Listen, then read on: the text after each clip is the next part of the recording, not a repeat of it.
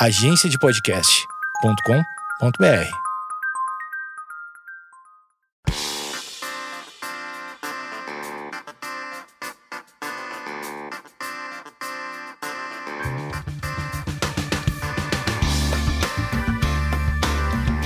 Esquizofrenóias no ar e. ah, sempre nunca sei como começar. O editor dá uma arrumada pra mim, né, editor? Hoje a gente vai falar. Primeiro, eu vou fazer igual aqueles podcasts mais sérios que trazem credibilidade, sempre vem com um preâmbulo e depois inicia é, o programa propriamente dito. Esse texto foi pego da revista é, Vida Simples. Um- o texto chama-se Por que Homens Escondem a Depressão? É um trecho. Em uma pesquisa feita pelo Ibope Conecta em 2019, mostrou que os homens são mais desinformados a respeito da depressão do que as mulheres. Um terço deles, 30%, afirmou que o transtorno é causado pela falta de fé, contra 17% das mulheres. Quase a mesma porcentagem, 35%, acredita que para superar a depressão basta ter uma atitude positiva, contra 26% das mulheres. Para 17% deles, a doença é sinal de fraqueza ou falta de vontade. 10% das mulheres acredita nisso. O que me motivou a fazer esse programa? É, muito se fala sobre masculinidade tóxica e eu não sou muito a favor desses termos tóxicos ou gatilhos, é, porque eu acho que acaba vulgarizando palavras que são muito importantes para a gente que lida com sofrimento e, e mas neste caso eu vou usar esse termo masculinidade tóxica porque eu não encontrei outro que chamasse tanta atenção. Mas é, o tema principal desse programa não é a masculinidade tóxica. É o, o diagnóstico é, em homens, diagnósticos de saúde mental em homens. E aqui eu estou com o Diogo Rodrigues. Oi, Diogo, obrigada. Olá, boa tarde, boa noite. É, o Diogo, ele é jornalista e ele é amigo de Júlia Bolliger, que eu sei que ouve esse programa. Um beijo, Júlia, onde você estiver em Berlim, porque você é muito internacional. Até o meu gato, Hunter Thompson, que também é jornalista como Júlia, é, acabou de mandar um recado. Não sei se, se o microfone pegou. Se pegou, pode pôr na edição, editor. Há um tempo, o Diogo escreve uma coluna na Vida Simples, que é uma publicação super legal. Quem não conhece, por favor, já dá um Google Vida Simples. E a, a coluna dele é semanal Semanal. sobre saúde mental. E ele tem uma vivência com a depressão. Ele convive com um diagnóstico há seis anos. É, depressão e ansiedade generalizada. Ah, meu Deus. É, e você ouviu o programa do Isaac? Ah, o Isaac me indicou você também, além de Sim, Júlia. claro, é claro, verdade. sou Isaac. Isaac, maravilhoso. Os melhores episódios. Nunca ri tanto com alguém parecido comigo. O que te motivou a escrever em primeira pessoa? Porque as pessoas perguntam pra mim o que me motivou a falar sobre isso. E a resposta, na verdade, no meu caso, eu sempre falo: eu sou isso. O que te motivou? É, no meu caso, eu sou jornalista, né? Formação de jornalista, eu sou cientista social também. Então eu sempre falei sobre as coisas numa perspectiva muito acadêmica, muito jornalística, informacional. E eu sinto já há algum tempo que para chegar nas pessoas, a gente precisa colocar um pouco mais da gente mesmo na- na- no que a gente está escrevendo. Humanizar. humanizar e trazer para perto. A Vida Simples é muito boa em fazer isso. Foi lá que eu aprendi a fazer isso com a Ana Holanda, que era, foi editora-chefe durante muito tempo lá, que é uma grande amiga minha e uma grande mentora minha. Excelentes palestras, aulas, já tive aulas com ela. Façam as aulas dela, porque elas são muito legais. E então eu resolvi, eu voltei dos Estados Unidos no ano passado, eu estava fazendo um curso lá. Eu tive a ideia de escrever sobre isso, porque é um tema que é muito presente na minha vida há muito tempo. E eu pensei, bom, eu posso contribuir como jornalista, né? Eu tenho essa formação para buscar né, as informações, para checar as informações. Mas ao mesmo tempo eu também sou uma pessoa que pode falar sobre isso, que assim como você, porque eu tenho uma vivência pessoal, né? Tô já fazendo tratamento há seis anos, tô lidando com isso uma boa parte da minha vida, então achei que combinar as duas coisas seria legal. A minha parte mais séria, entre aspas, da informação, com a minha parte pessoal, né? Com contar as minhas experiências, contar como eu vejo isso também. Acho que é bem legal essa mistura. É, o mais legal no, no texto do Diogo é que ele sempre vem com uma informação, sempre com um especialista. Então, é um texto jornalístico. É, é, é o meu chama Hunter Thompson, ele é um jornalista gonzo e quem, sei lá, quem se interessa pelo assunto, é mais ou menos um cara que escrevia sobre, em primeira pessoa. Podemos dizer que você faz um jornalismo gonzo? Não, acho que não. No meu caso, não é, não é tanto assim, não é bem por aí. Mas, a, a, digamos, tem essa similaridade, né? O Hunter Thompson era um jornalista que se colocava muito no texto, ele experimentava as coisas em primeira mão para as matérias. No meu caso, não é bem assim. Eu, eu falo dos temas que aparecem com também carregado pela minha experiência. Nem sempre também eu tenho todas as experiências né, relacionadas com o tema que eu estou falando, uhum. mas, mas eu posso usar essa perspectiva para é, atrair mais as pessoas e também para usar. Mais importante para mim é o contato com as pessoas que me leem, né, nas redes sociais, enfim. Você também é uma pessoa que me lê, então a gente troca ideia às vezes. E é legal saber assim: ah, pô, será que eu estou falando de coisas que são relevantes para essa comunidade? Será que eu estou tocando nos pontos certos, eu tô usando a linguagem certa. É mais até por isso assim que eu me coloco, porque se eu vou pedir para as pessoas conversarem comigo, eu tenho que estar tá lá eu pessoalmente conversando com elas, não um texto frio, né, uma nota jornalística é, comum. Já li também que as pessoas elas se interessam mais por coisas em primeira pessoa do que a visão de especialistas. Os especialistas são, claro, claro que eles são muito importantes, eu trago especialistas no seu texto também, sempre tem uma fala de, de algum dado, algum especialista, porque é importante, não é? é, é por, no, às vezes no podcast, se as pessoas não, não, não, ouvem com tanto afinco, parece que é o meu querido diário, né? Exatamente. E é a sua coluna, e você daqui, ah, hoje eu passei por isso e eu, eu tive uma crise.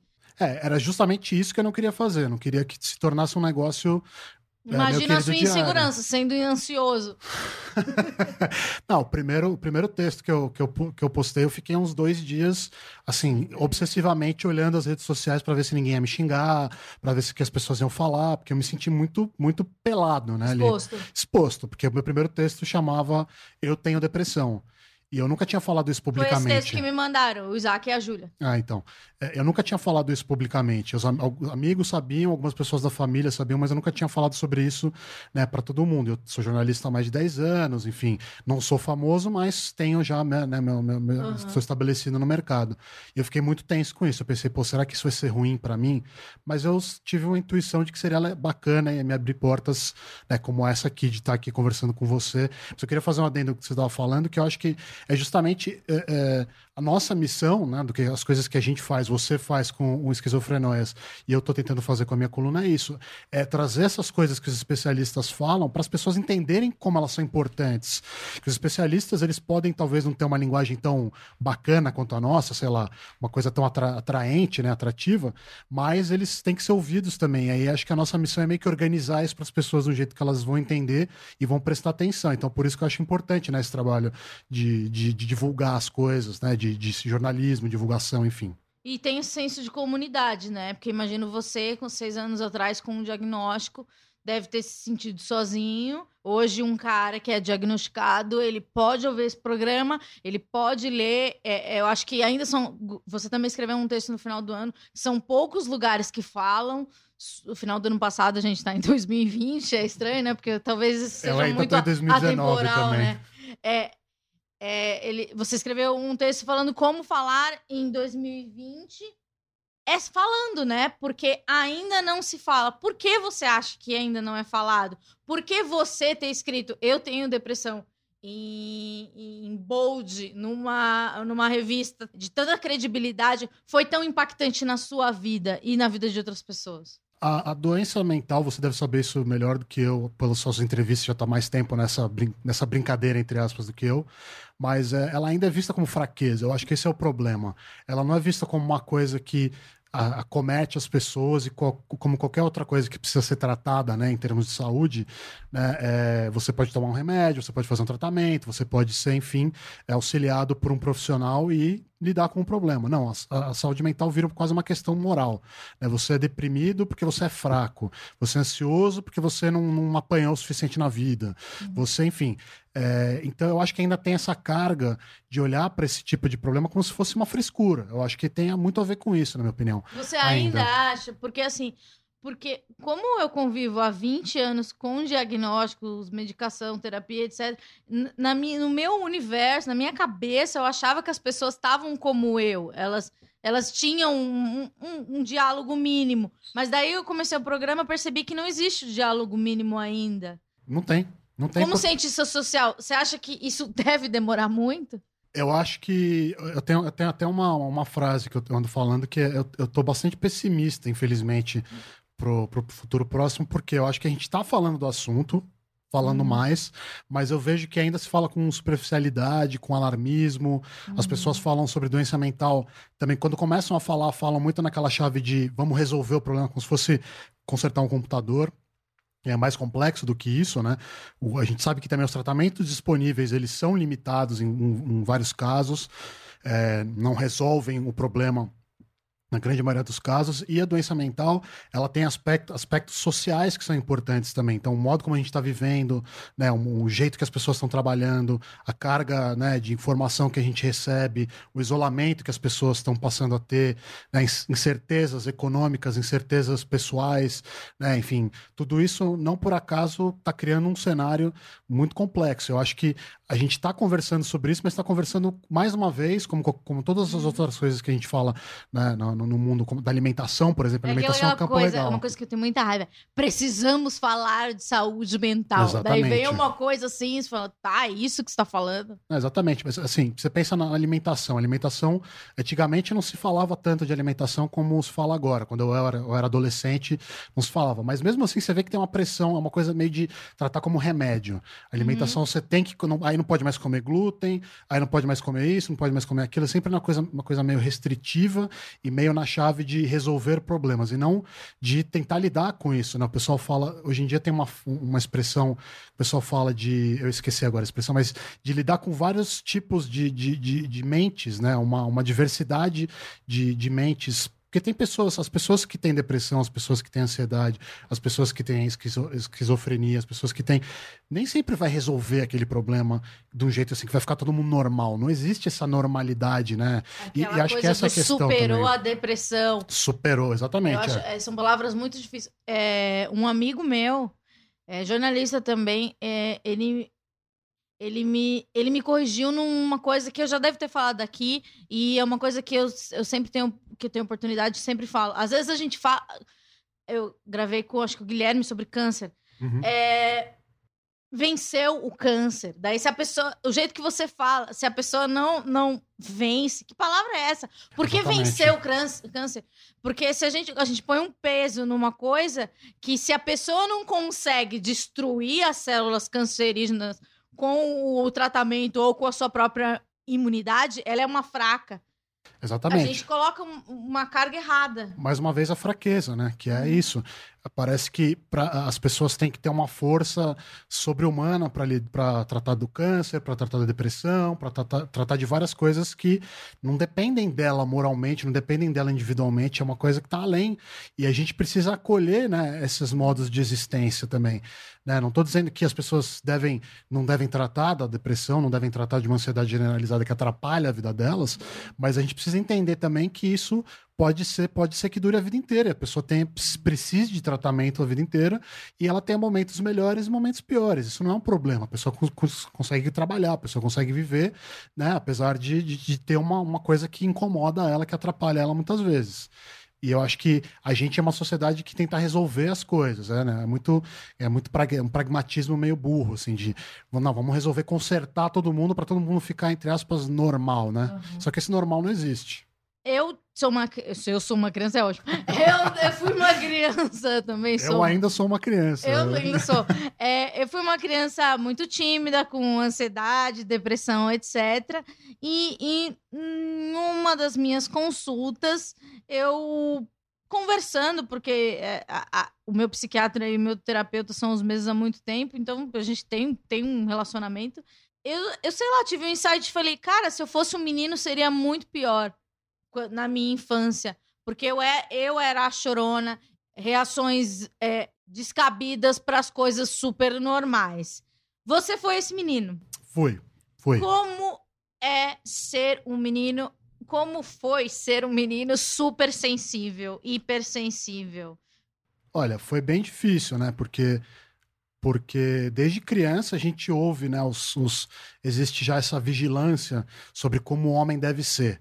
É, o homem não chora, o homem não pode é, ser é, fresco, né? Entre aspas, né? As pessoas chamam de frescura várias coisas que às vezes são momentos de sensibilidade que a criança tem.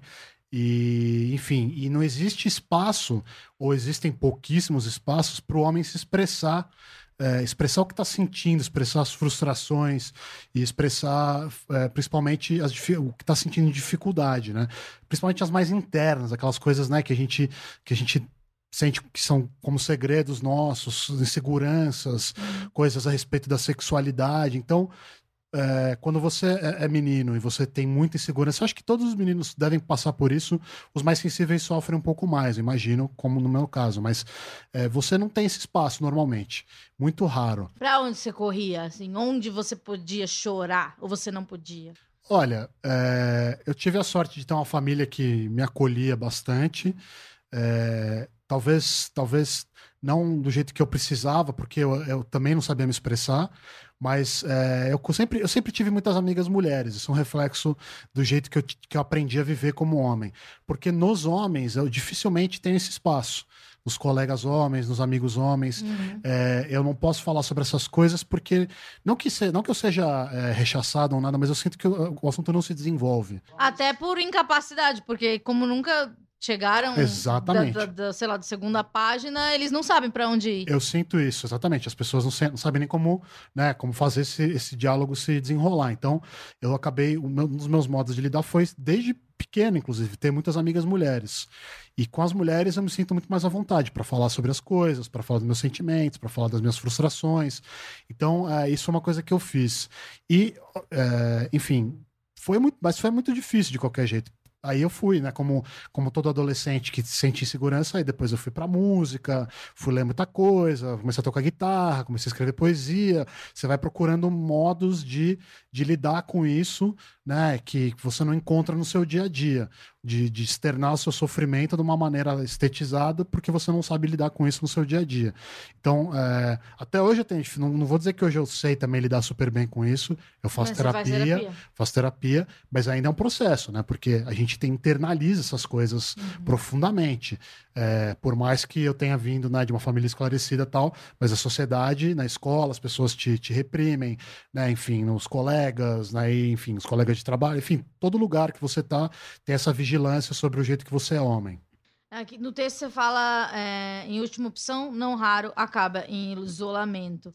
Você, você se viu isolado em algum período da sua vida, assim, antes mesmo do diagnóstico? Sim, eu acho que é, ainda hoje eu me vejo num, certo isolamento. Eu tenho, eu tenho amigos, obviamente, tenho minhas pessoas, né, de confiança, mas eu sinto que eu já tive muito mais é, essa essa gana de estar nos lugares socialmente, de, de conversar. E hoje em dia eu vejo que teve momentos, como você falou, alguns momentos eu fiquei mais isolado porque não sabia lidar com aquilo, também não sabia, sentia que não tinha espaço para falar com as pessoas, digamos, do meu, do meu convívio social normal sobre uhum. isso. E eu sinto que ainda é verdade. Aí eu acho que é uma questão que vai para além de ser homem também, é, que as pessoas muitas vezes não sabem nem o que te dizer quando elas sabem que você tem um, uma questão de saúde mental. Você fala abertamente sobre isso. As pessoas ficam uma mistura de medo, com pisando em ovos e não sabem muito bem como lidar com você e não sabem muito bem se podem falar de alguma coisa, se não podem, mas também não perguntam. E aí eu também fui fui nesses últimos tempos mais recentes, eu fui também, eu, eu tô um pouco mais isolado porque eu também não tenho mais energia para lidar com certas coisas. Eu preciso Não tem paciência para quem tá começando. Não, é, é, é, por aí, assim, é difícil. Eu entendo. É difícil que a gente já tem tanta coisa para lidar, né, quando a gente tá numa situação dessas. Se tudo começa a ficar muito difícil, dá muito atrito, não que também eu quero que as coisas sejam perfeitas, não quero que caia nessa também, no outro oposto, mas é difícil. Eu me lembro, lendo seu texto, me lembrei um caso de uma pessoa que eu conheço que ele teve uma. É, a mãe dele teve câncer, ele teve que cuidar é, até a morte. Ele super. Ele, e ele verbalizou assim: ah, super forte, eu colocava a sonda, não chorava, etc. É, a mãe morreu, etc. Aquela, aquele período traumático passou de uma maneira mais silenciosa e depois ele sofreu um outro trauma infinitamente menor que desencadeou, que é o tal do gatilho, para ele perceber, talvez eu tenha depressão. E, e daí ele verbalizou de uma maneira que eu achei cuidadosa, mas assim, eu acho que não precisava desse talvez. Talvez eu precise de terapia, né? Porque eu acho que, na verdade, todas as pessoas precisam de terapia, porque a terapia é um lugar onde você vai e você fala, e, e você é escutado. E, e, não, existe, não existem julgamentos, etc. É, você também. É, você acha que esse, esse período de, de. Nesse caso em específico, é uma pessoa que se anulou, ela não se permitiu chorar, porque, cara, sua mãe tá morrendo, você vai ter que alimentar ela por uma sonda. Isso é traumático. É socialmente aceito você chorar e desabar. Por que você acha que as pessoas não se permitem? Elas têm que ser fortes e passar é. por isso esse medo, né, da fragilidade. A gente tem um grande medo de ser frágil, os homens principalmente. E eu te dou um exemplo também. Pra, eu, quando, eu perdi meu pai quando eu tinha 13 anos. E eu, eu lembro que, assim, eu não lembro direito, que ficou tudo muito. O dia que ele morreu, inclusive, ficou tudo muito é, misturado na minha cabeça. Mas eu lembro que eu fiquei um bom tempo sem chorar. Eu achava que eu não podia chorar porque eu via minha mãe sofrendo, enfim, eu, eu, coloquei na minha cabeça que eu não podia chorar. Mas você chorava em algum lugar ou não? Não. Essa, essa, essa função não, não existia? Eu fiquei um tempo sem chorar mesmo sentindo aquilo tudo, porque eu não sabia como lidar com aquilo. Enfim, foi um momento complicado da minha vida. E depois isso foi se manifestando de maneiras esquisitas, assim. Eu fui começando a ficar a desenvolver, depois agora eu vejo isso, mas desenvolver algumas uh, obsessões, né, de, por exemplo, eu toda vez eu ficava acordado até que todo mundo, eu, eu tenho dois irmãos mais velhos, né? Então uhum. a gente morava minha mãe e meus irmãos mais velhos. Eu só dormia na hora que todo mundo estava em casa, porque eu achava que alguém podia morrer. Então você vê, foi, externa... foi externalizado dessa maneira, porque eu acho que muito por causa dessa coisa de não ter conseguido chorar. Eu acho que a gente tem medo, né? A gente tem medo de chorar. A gente acha que chorar. Chorar é mal, é representado como uma fraqueza. Se você for olhar na cultura popular, se você for olhar nos filmes, ainda é representado como uma fraqueza, ainda é associado a uma coisa que as mulheres fazem, que as crianças fazem. E só é aceito se você for criança e se você for mulher. Homem chorando é feio, homem chorando não pode, porque o homem tem que ser o forte, porque, enfim, as pessoas adultas têm que ser fortes, aí estendendo né, para outras pessoas. E aí isso cria, a gente reprime, né? A gente reprime as nossas fraquezas, a gente reprime as nossas inseguranças, a gente não fala com as pessoas, a gente, eh, a gente não externa, não compartilha. Eu mesmo vou desviar um pouco o assunto, mas assim, é, eu, com a minha companheira, né, com, uhum. com ela, ela, ela, me ensinou muito, me ensina até hoje a perceber quando eu estou é, lidando com uma coisa, mas externando de uma maneira diferente. Por exemplo, eu estou inseguro com alguma coisa que vai acontecer, sei lá, no trabalho, e aí eu começo a ficar irritado disso. Isso é uma coisa que os homens fazem muito. Ao invés de eu falar, putz, eu tô inseguro tal, não, eu fico irritado. E aí eu começo a querer brigar no trânsito, aí eu começo a, a ficar irritado com qualquer coisa. Daí ela te volta para essa coisa racional. Exatamente. Ela fala, olha, será que. Por que, que você tá irritado? Será que não tem alguma outra coisa? Aí eu paro e penso, putz, é verdade. Não, na verdade eu tô inseguro com um negócio, com isso, com aquilo. Ou então eu tô triste com alguma coisa. A gente, o homem faz muito isso. Isso é uma coisa que eu até cito nesse texto, né, que você né, citou no começo da conversa, que os homens têm, têm até uma, uma clínica Mayo, né, que é famosíssima nos Estados Unidos, uma clínica uhum. de saúde, eles falam né, que até existem, hoje em dia eles estão até procurando sintomas diferentes de depressão nos homens, porque os homens eles lidam com as emoções, externam as coisas de uma maneira diferente. Por quê? Porque tem essa. Você, você é ensinado a externar uhum. de outro jeito, você é ensinado a, a, ao invés de ficar frágil, né, se colocar numa posição frágil, não, você fica agressivo.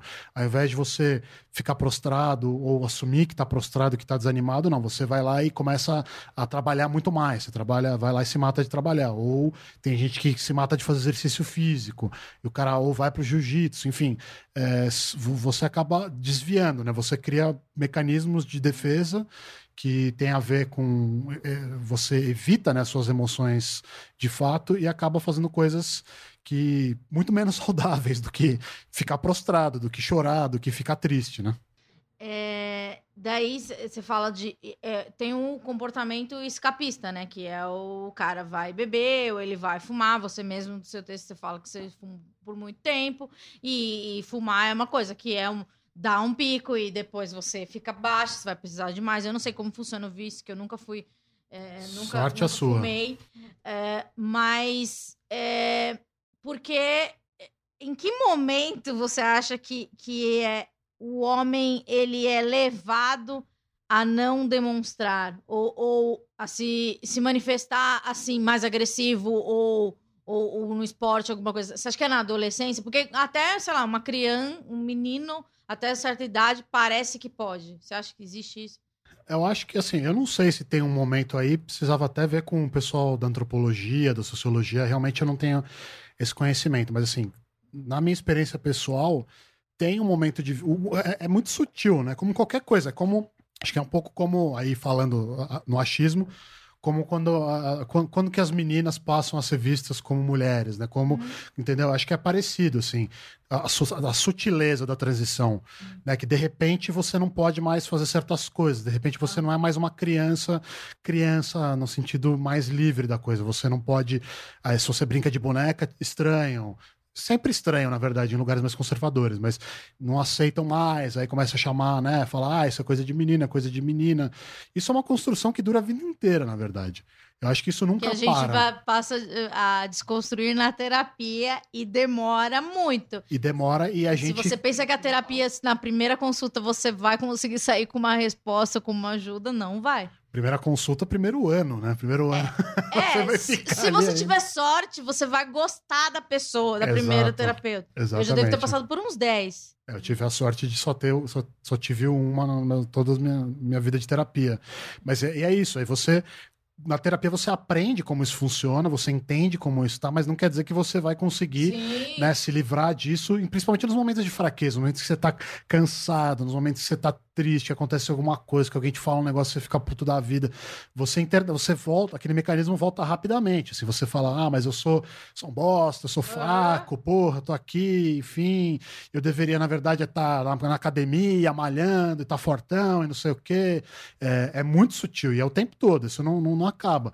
Acho que talvez a sociedade, sociedade, tenha melhorado um pouco nas últimas décadas, mas ainda é muito presente essa coisa, né? Bom, para quem eu não preciso falar para as mulheres que o machismo ainda é um problema super grave na sociedade toda, apesar de algumas melhorias na conversa a respeito disso, desse assunto ser mais falado, mas estruturalmente ainda é um problema muito grave. E acho que para essa coisa dos homens ainda também é, né? Essa coisa, e principalmente em grupo, principalmente né, quando você está num meio social com mais gente, quando você está num, num grupo de trabalho, quando você está num grupo de amigos ou enfim, é, existe essa vigilância, como eu falei, né? essa vigilância sobre o que é ser homem, qual é o jeito certo.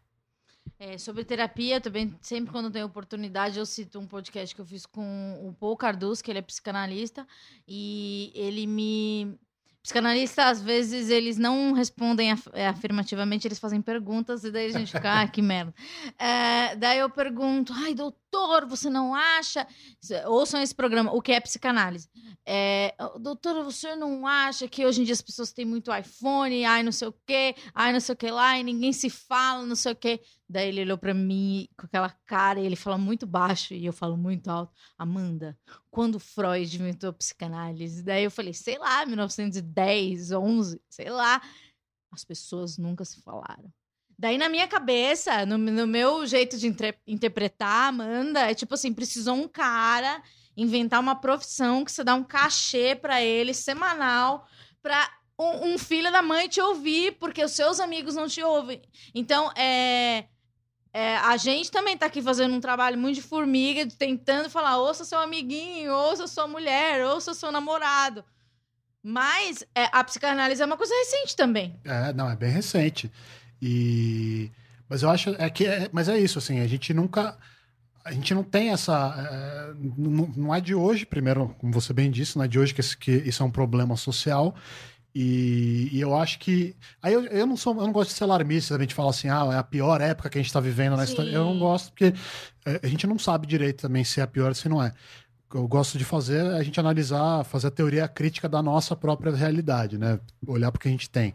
E, e eu acho que cada vez mais é necessário a gente ter esse tipo de espaço, porque porque assim é, é uma coisa de convivência social seria melhor que a gente se entendesse, que a gente tivesse espaço para conversar, para para aceitar, às vezes, o limite do outro.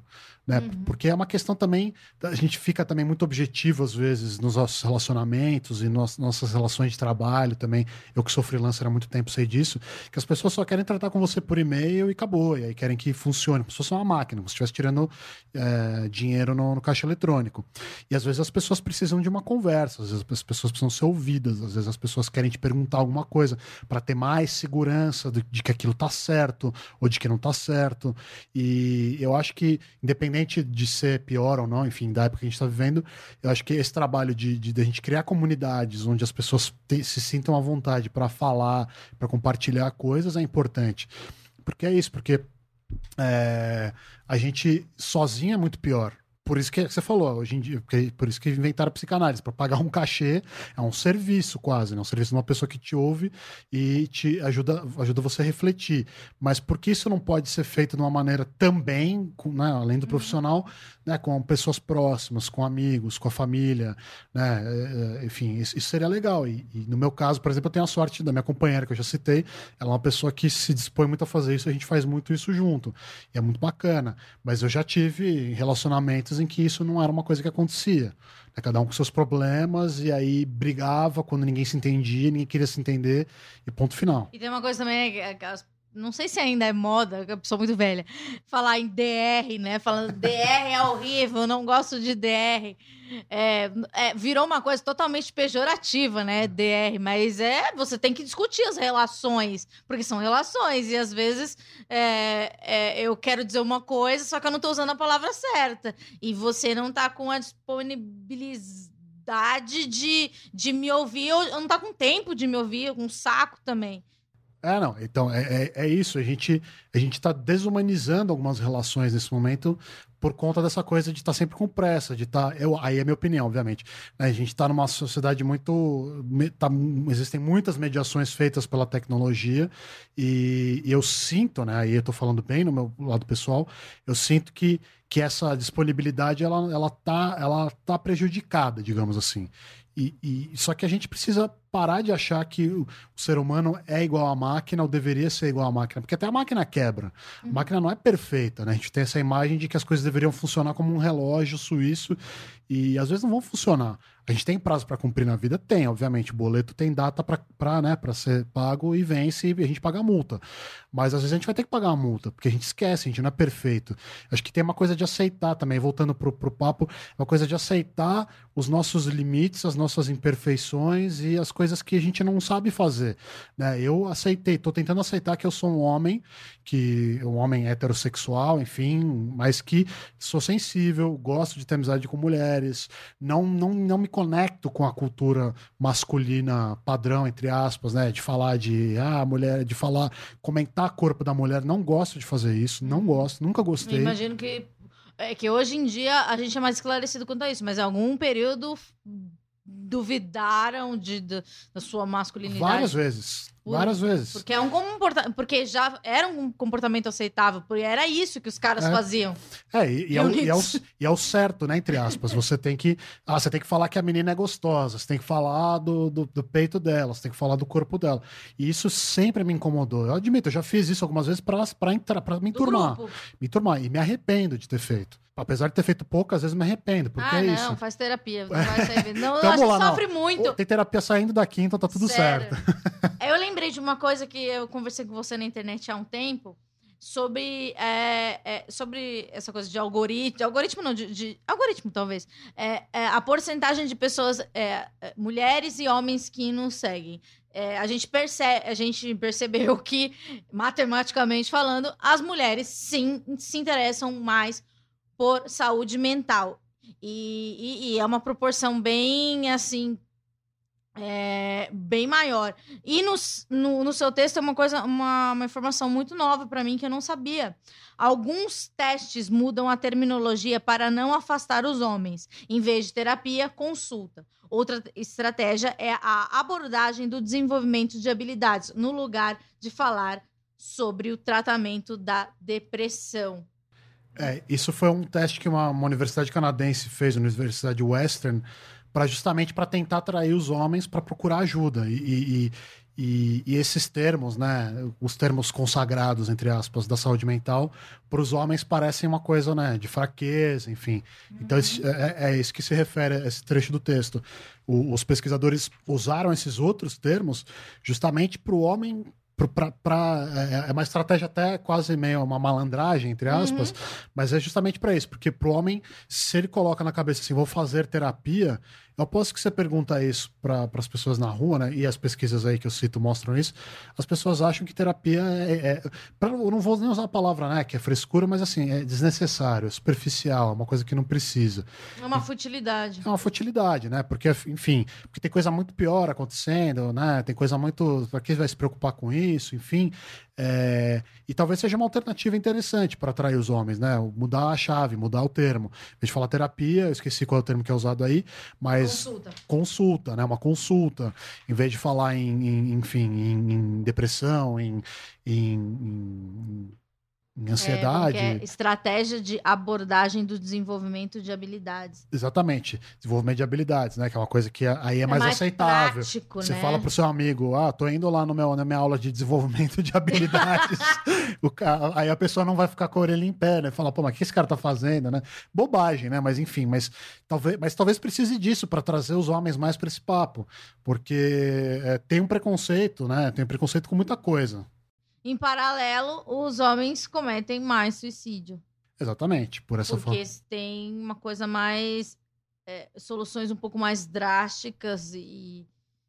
e no, no, seu, no seu texto, fala aí sobre isso. É, porque aí a pessoa não tem, não sabe nem onde procurar ajuda, né? E aí ela vai. O, o, o suicídio é uma tentativa de, de resolver o problema, é uma ilusão de que você vai resolver o problema né, acabando com a própria vida.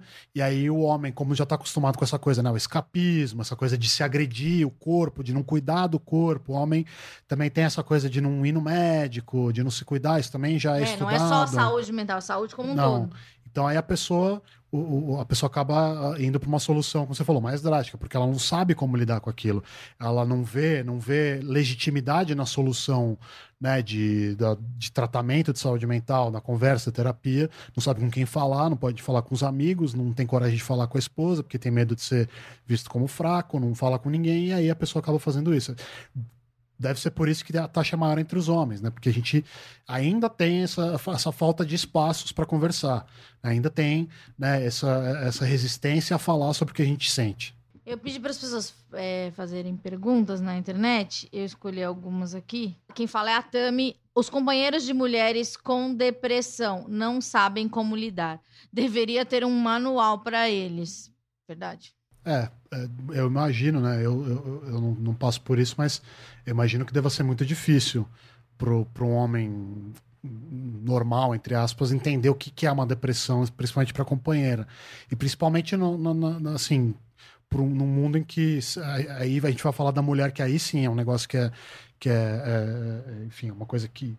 É uma, aí sim uma pressão social pesada e você imagina, né? A mulher tem que ser cuidar das coisas, os homens são incapacitados, não sabem cuidar da casa, não aprendem, não sabem administrar nada.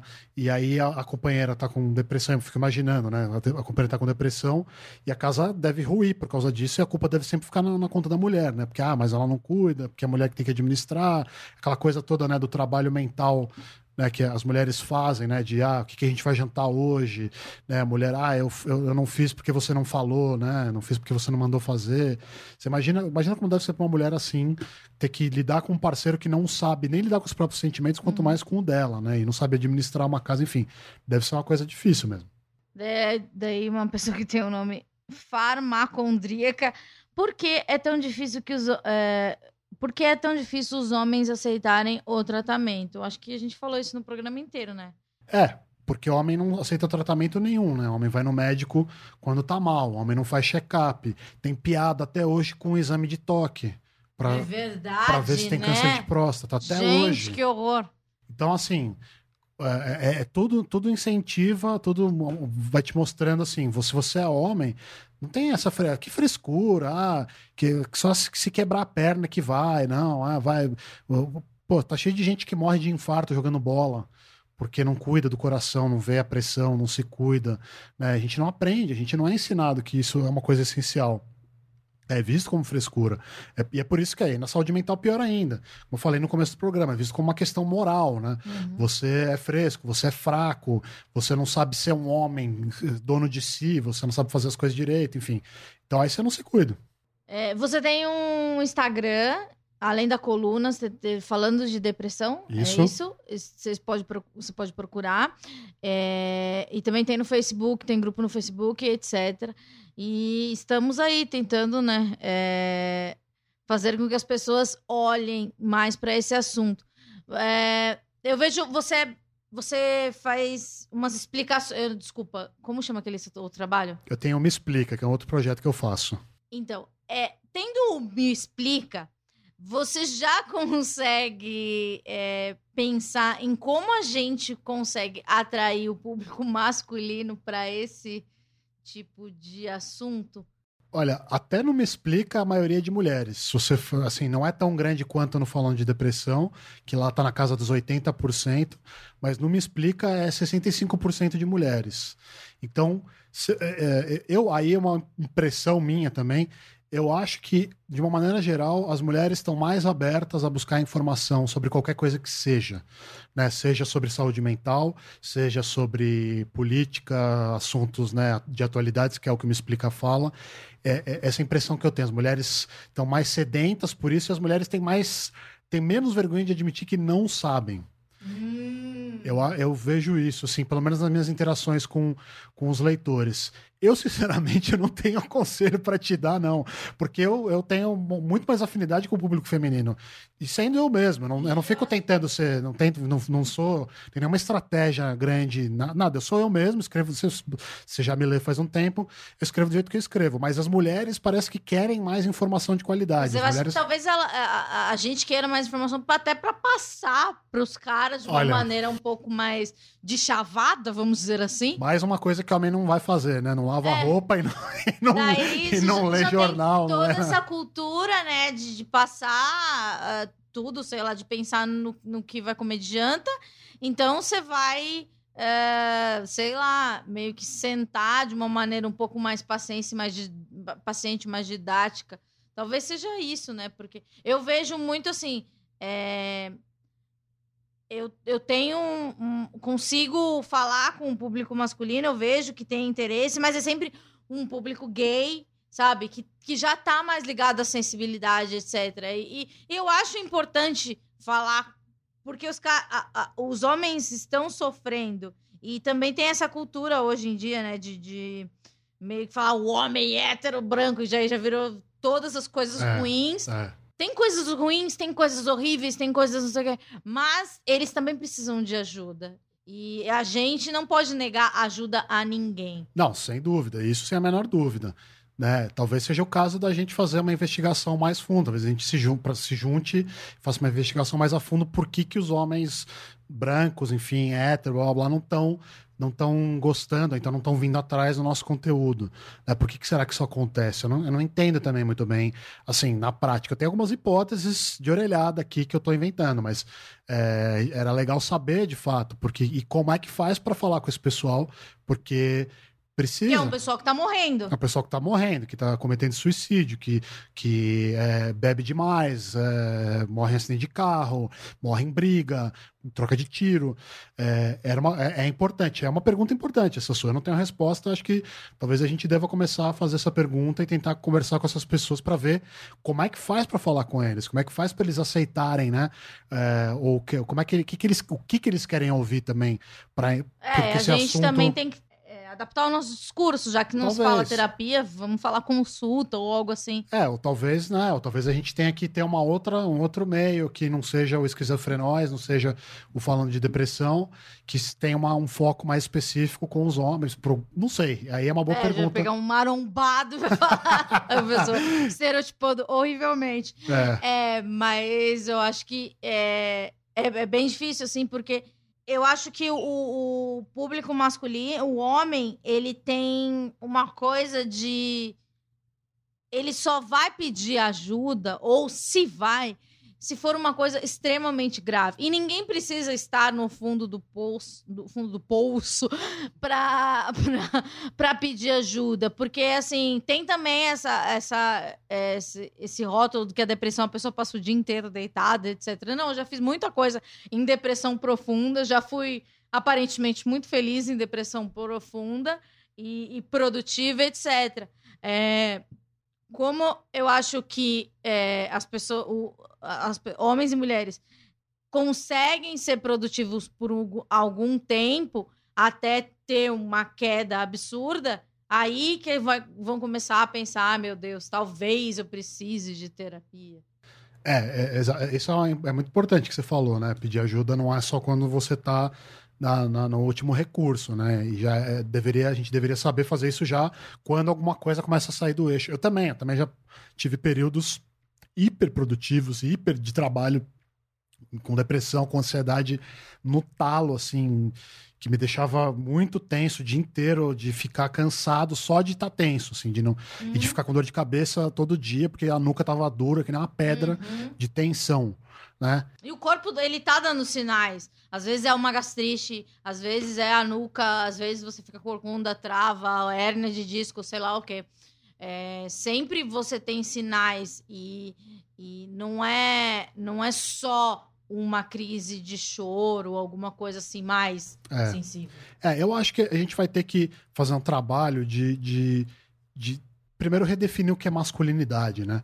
Eu acho que isso, isso é um primeiro passo, talvez, para os homens admitirem que precisam de ajuda e procurarem ajuda, né? E desvincular a ideia de que se você ser, primeiro assim, de que a masculinidade ela depende de certas coisas específicas, né? De, de você gostar de mulher, de você querer beber cerveja, de você gostar de futebol e de gostar de carro.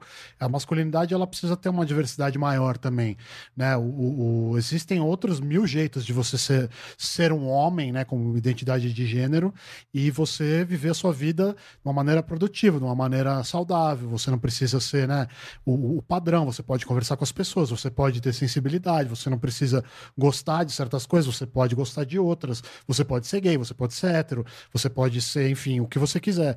Isso é um primeiro passo, assim, que é difícil, porque a gente, bom, a gente tá vivendo aí para eu vou puxar o assunto um pouco para uma, uma viagem, mas a gente tá vivendo num momento em que tá tendo uma reação forte na sociedade contra essas novas possibilidades das pessoas serem, né, de, das pessoas serem serem terem o corpo que elas querem ter uhum. e não e não se sentirem mal com isso e, e celebrarem isso as pessoas terem né o, o, o, fazerem o sexo como elas querem fazer e celebrarem isso como uma coisa natural e a gente sente uma reação forte hoje em dia né tem uma de incômodo do outro você diz? de incômodo né esse momento conservador que a gente vive no Brasil uhum. é, ele para mim ele é um reflexo de como teve uma evolução né de movimentos identitários importantes é, eles conseguiram espaço e, e as pessoas se sentem sentem ameaçadas, é aquela coisa, né? O pessoal fala assim, ah, é, o casamento gay não vai ser obrigatório, né? Gente, pra tirar sarro das pessoas que uhum. são contra o casamento gay.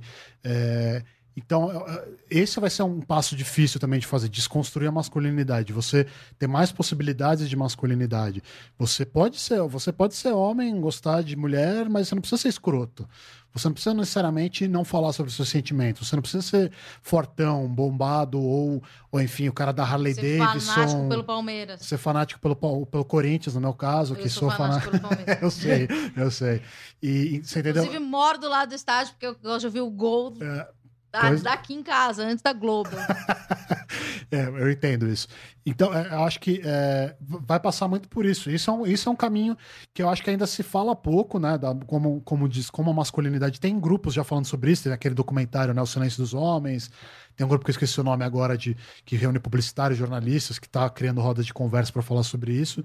Mas vai passar muito por isso, assim, de... Assim como Freud inventou em 1910 a psicanálise... Exatamente. Essa, essa década ou essa era que estamos passando, acho que tem, tem muita coisa para ser iniciada.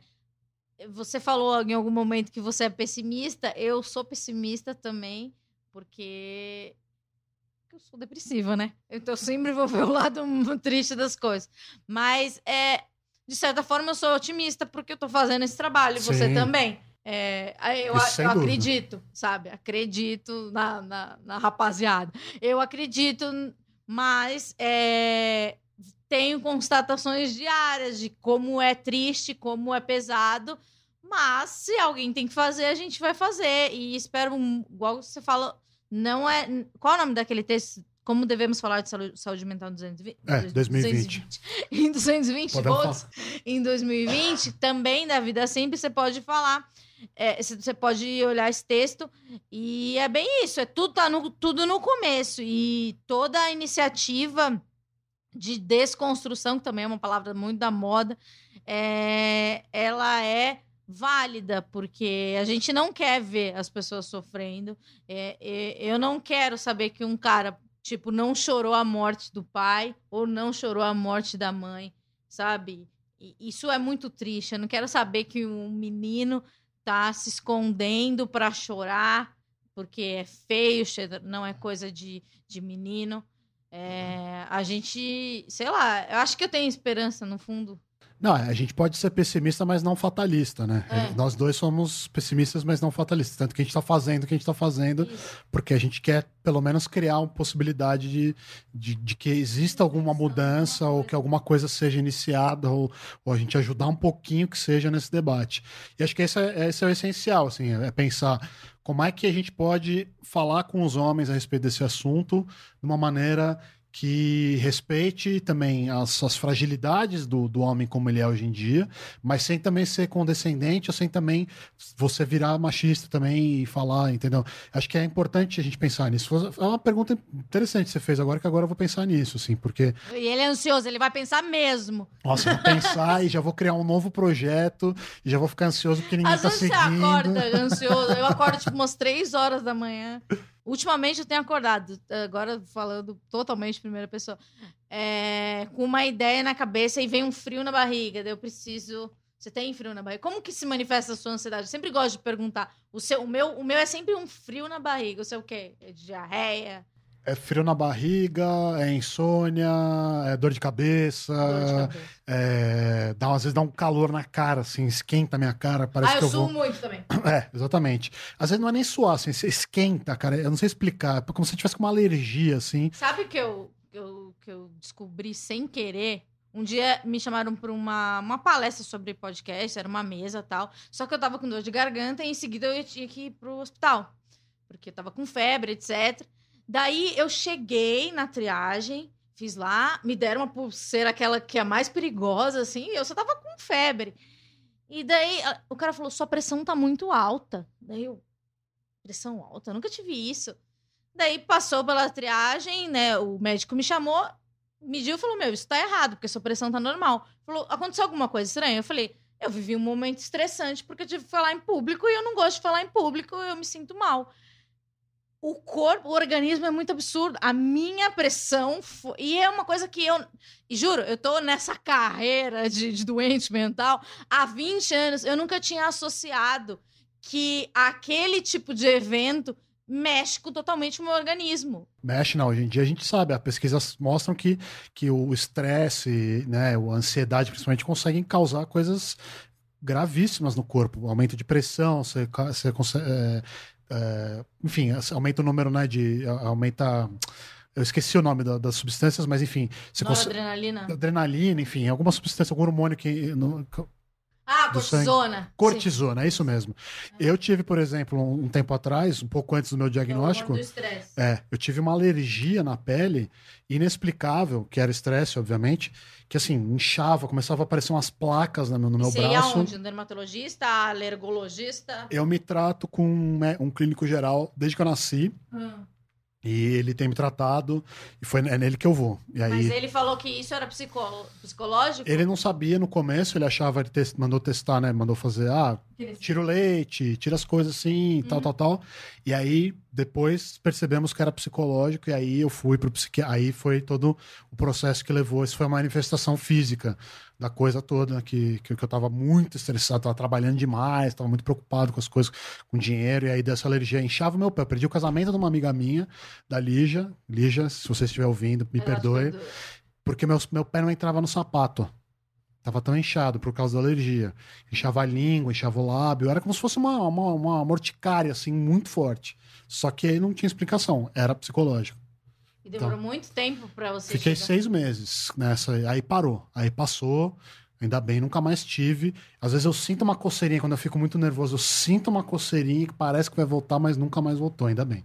Tá vendo, gente? Eu acho que no, no Isaac também, ele tem uma, uma alergia. Que... Ouçam também o episódio do Isaac, é TAG, transtorno de ansiedade generalizada. Mas não é impossível, não precisa ter dó da gente também, não precisa falar, ai, tadinha, ela tem depressão, porque isso também dá um pouquinho de raiva. E, hum, poxa, muito obrigado, parabéns pelo seu trabalho. É, de verdade, é muito valioso. E eu acho muito legal que você traz, traz muito embasamento. Eu sou mais da, da falação, do, da- do, do, do, eu, do eu, do falo de mim e do entrevistado, gosto de contar a história inteira, mas é, eu gosto que você puxou para o jornalismo uma coisa que, que, que ela é, é- é- ela é jornalística, sim. E o jeito que você faz é muito bom. E o- os, leia os textos dele. São super fáceis. Às vezes a gente não gosta de ler coisa na internet, né? Que é chato. Mas é, eles fluem. Os textos Que fluem. bom, que bom. Não é como o Hunter Thompson, que tem um texto gigantesco, aquelas letras da Rolling Stone pequenininha e só tem um desenho, assim. Não, Não, tem gente. várias figuras. Não, gente, eu juro, eu juro que, que meu texto dá pra ler tranquilo, não são, não são muito longos. Obrigado eu pelo convite, tô muito feliz que você me chamou. Eu gosto muito do seu podcast, acho que é um- uma ferramenta imprescindível hoje em dia. E foi a primeira coisa que eu vi aqui no Brasil falando sobre isso de uma maneira séria, mas eu gosto muito do jeito que você fala, essa conversa é importante também. Né? Não, a gente precisa de vários jeitos para abordar esse assunto de várias pessoas. E eu acho que o seu podcast, não à toa, está sendo reconhecido né? por, por muita gente por aí.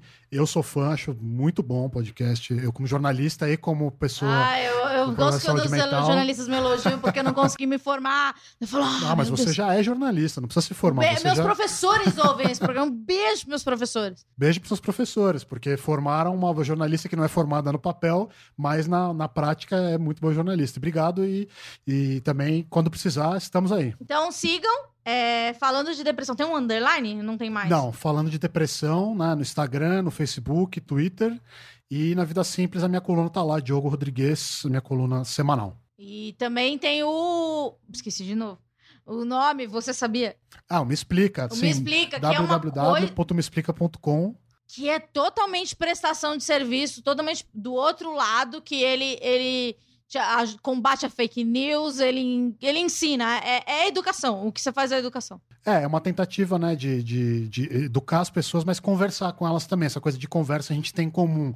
De falar sobre as notícias, mas sem ficar, né, com aquela coisa, aqueles textos longos, chatos também, enfim. É explicar o essencial para a pessoa ali, pô, tô sabendo, agora vou, vou ler o noticiário, vou entender o que tá acontecendo. E lá também já falei sobre saúde mental, porque precisa, né, enfim.